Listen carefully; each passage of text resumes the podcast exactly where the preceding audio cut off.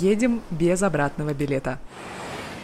Привет, меня зовут Арина Тарасова, и можно сказать, что этот подкаст – мой путевой дневник. В октябре 22 года я уехала на зимовку. Одна. И легко догадаться, без обратного билета. Я не знаю свой точный маршрут, не знаю, как надолго буду задерживаться в городах и даже не знаю точно, когда вернусь обратно. Я хочу запомнить этот трип как можно детальнее, поэтому записываю этот подкаст. Чтобы смотреть и слушать мир вместе со мной, подписывайтесь на подкаст «Без обратного билета» на любой удобной площадке. Ставьте оценки в Apple подкастах, а сердечки на Яндекс Музыке. Пишите комментарии, подписывайтесь на меня в Инстаграме, ссылка в описании, и смотрите там на то, о чем я рассказываю в этом подкасте. А теперь в путь.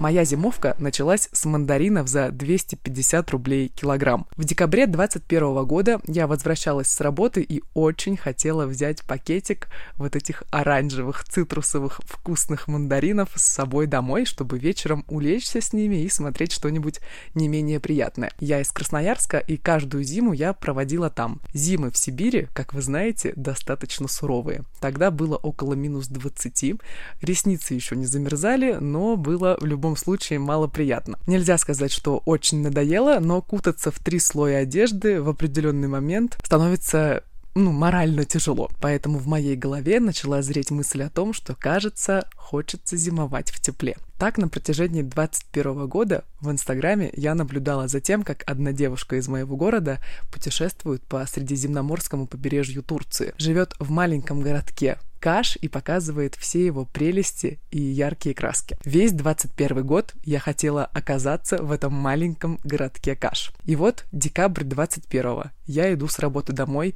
вижу ценник на мандарин 250 рублей килограмм и думаю, блин, ну очень дорого, но мандаринов хочется. В тот вечер мы с друзьями, коллегами записывали другой наш подкаст «Олег, где макет?». Мы записали один из эпизодов, я зашла в ТикТок и увидела там, как девушка в Анталии сходила на базар и купила на 400 рублей кучу всего.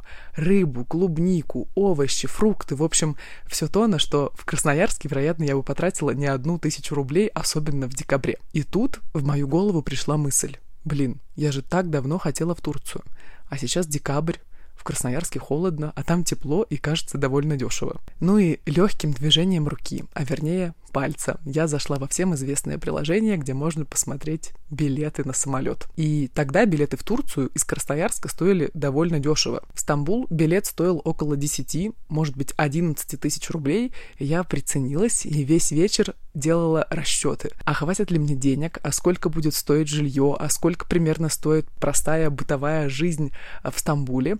Просчитала и поняла, что, кажется, все реально. Можно брать билет и ехать. Но эту мысль нужно было еще немного помариновать. Спойлер, хватило суток. Собственно, прошел день. Я довольно поздно возвращаюсь домой из кино и снова проверяю цены на билеты. И тут срабатывает маркетинговая ловушка. В приложении написано, что билетов по этой цене осталось только 9 штук. И я думаю, ну, сейчас или никогда. И покупаю билет в Стамбул. Так, конце э, декабря, кажется, это было там 14 или 15 число, я купила билет в свое первое, кажется, самостоятельное заграничное путешествие. Тогда это был тоже билет в один конец. Но путешествие продлилось только один месяц, но именно оно стало отправной точкой и таким катализатором, благодаря которому в моей голове появилась мысль, что уехать на зимовку вполне реально.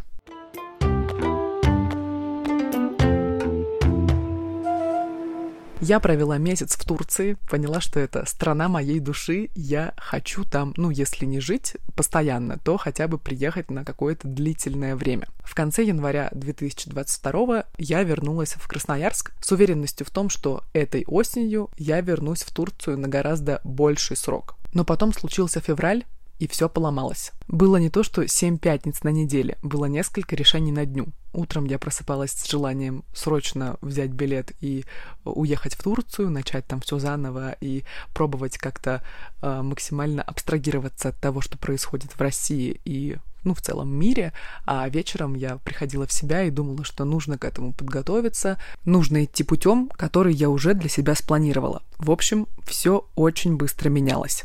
Такие мысли были 5 марта. К слову о том, как быстро все меняется, несколько часов назад я разговаривала со своим папой, и мы обсуждали, а как лучше сделать, стоит ли уезжать прямо сейчас или можно подождать. Вообще мы условились на том, что точно стоит подождать до конца марта и не превращать переезд в другую страну в бегство.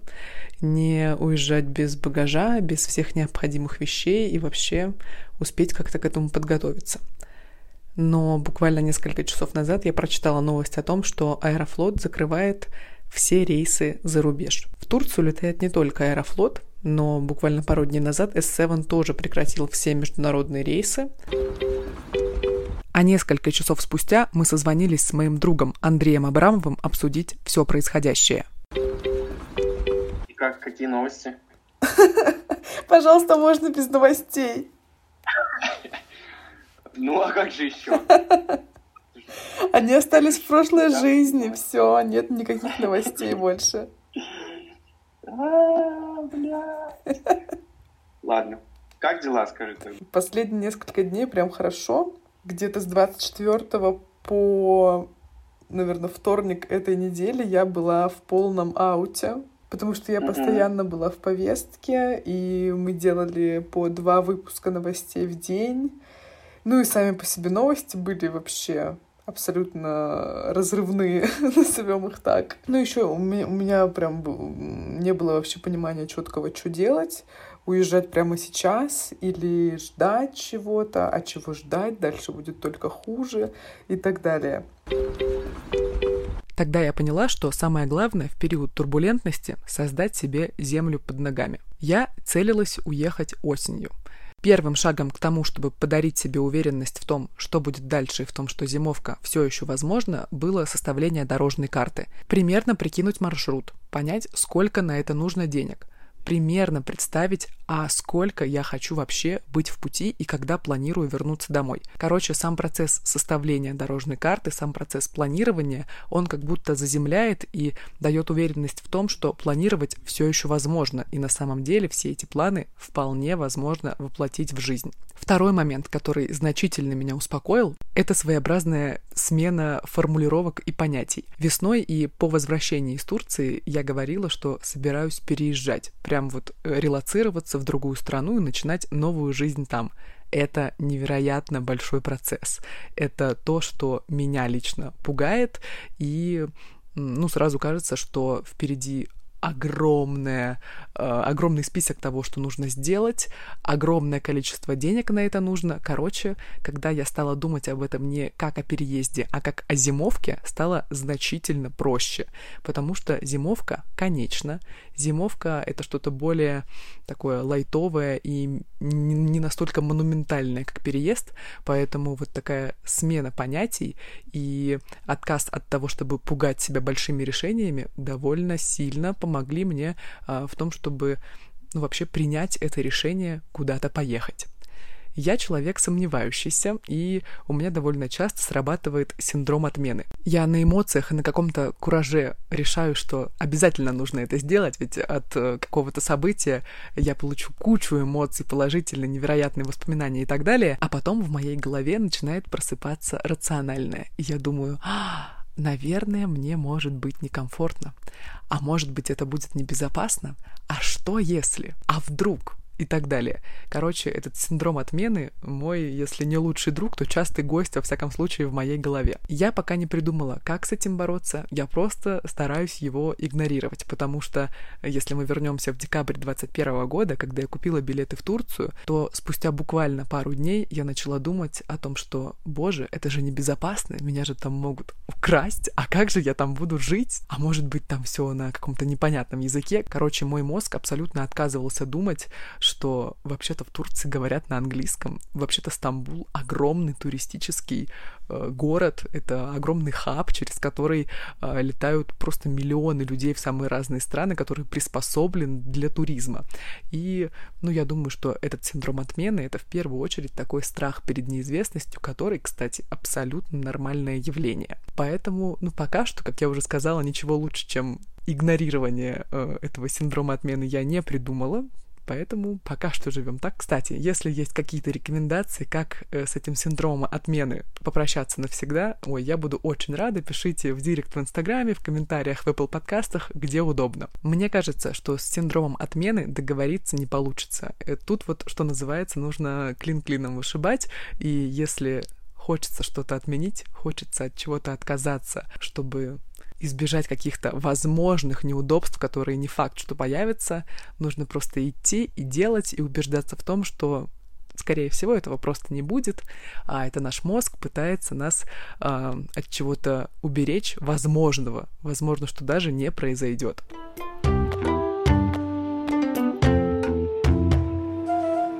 Легко догадаться, что если есть этот подкаст, значит зимовка уже началась. И началась она с города Бишкек. Это столица Кыргызстана. И как появились билеты в Бишкек, я сейчас расскажу. Фиксирую момент. Сегодня 17 сентября, на часах 21.51. Это суббота. Такой сегодня день, можно сказать, эм, необычный. Такие иногда случаются, но этот приправлен некоторым количеством действий. Я сейчас заканчиваю говорить метафорами и рассказываю по существу. Вчера в ночи я купила билет до Бишкека. Улетаю я ровно через месяц, 16 октября.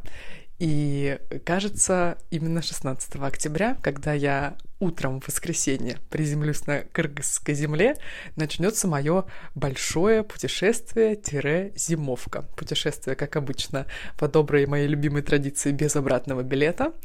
Поэтому даже не знаю, что оно мне готовит и когда оно закончится. Стоп, но ты же собиралась в Турцию, спросите вы. Точно, туда и собиралась. Но штука вот в чем. Удобные билеты из Красноярска были с суточной пересадкой в Бишкеке. Оформить банковскую карту в Турции становится все сложнее, поэтому было решено сначала долететь до Бишкека, решить вопрос с картой, а уже оттуда лететь в Турцию. Билет в Бишкек я купила за пять дней до объявления мобилизации в России. За пять дней до того, как моя зимовка снова чуть не сломалась, как в марте. Такие мысли были накануне объявления мобилизации в России 20 сентября. Сегодня с, со всеми этими поправками о мобилизации и всем прочим в Уголовный кодекс, ну, и у меня просто два раза дергалась рука, чтобы поменять билет, э, свой билет в Кыргызстан на ближайшее воскресенье, и я не знаю, я вообще не представляю, как можно это все не принимать близко к сердцу. Ну, короче, я правда не представляю, как можно быть вне, и я это все переживаю как какую-то определенную личную драму, ну, потому что это так и есть. Типа, вот у меня есть план улететь через месяц за границу, но я не знаю, что будет через месяц, потому что я даже не догадываюсь, э, с чем я проснусь завтра. И вот это чувство, а, когда ты ложишься спать и не знаешь, в каком мире ты проснешься, может быть, в очередной новой реальности, оно снова, ну, оно снова здесь, со мной. И это, конечно, очень грустно чувствовать это какое-то бессилие и не знаю, очень жаль жить в таких исторических декорациях. Ну, я, правда, очень надеюсь, что вот это чувство, которое я и многие мои знакомые переживали уже больше полугода назад, оно также пройдет без каких-либо потрясений, сильных бед э, и всего прочего. И надеюсь, на момент монтажа этого звука я буду его слушать и думать, все нормально. Мы все это пережили, и вот мы уже за границей Российской Федерации прилетели на зимовку.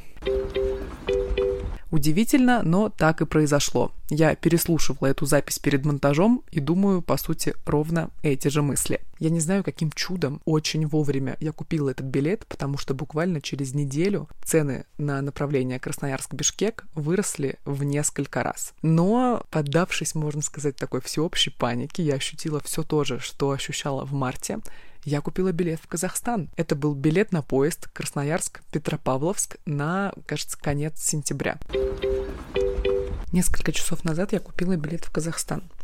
А последние сутки я мучилась вопросом, стоит ли это делать, потому что как-то очень скоро, и не хочется, разумеется, в таких прям в попыхах уезжать, и есть планы, есть билет в Бишкек, в конце концов, напоминаю.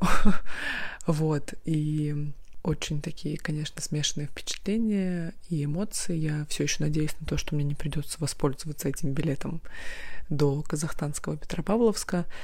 А, Казахстан, кстати, прекрасен абсолютно, и очень мне бы хотелось там побывать, но надеюсь, что не придется вот так в попахах собираться, и что не произойдет ничего, что заставило бы меня сесть в этот поезд. И я в итоге сдам этот ЖД-билет. Удивительно, на самом деле, как разница в одну неделю, даже в несколько дней, меняет меняет факт существования билета куда-либо. Неделю назад я покупала билет до Бишкека, и это было решением отправиться на зимовку. Это было решение, в котором я не была уверена, которое оказалось мне слишком смелым или, может быть, опрометчивым. И, ну, в общем, я не была в нем уверена.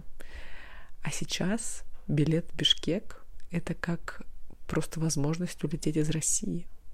И это уже абсолютно не воспринимается как, как полет за чем-то за каким-то новым опытом, как полет э, на зимовку в разные другие классные страны.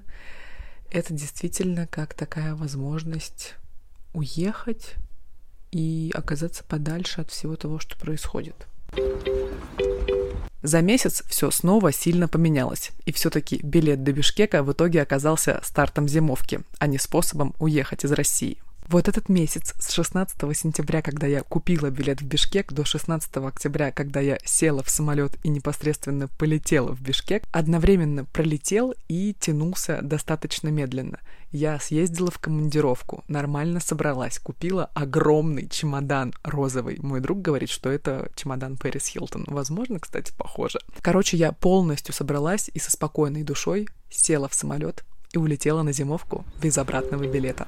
Впереди полмесяца в Кыргызстане, неделя жизни на берегу озера Иссык-Куль и невозможно красивые горы. Я даже не знала, что такие есть в Кыргызстане. Но об этом в следующих выпусках.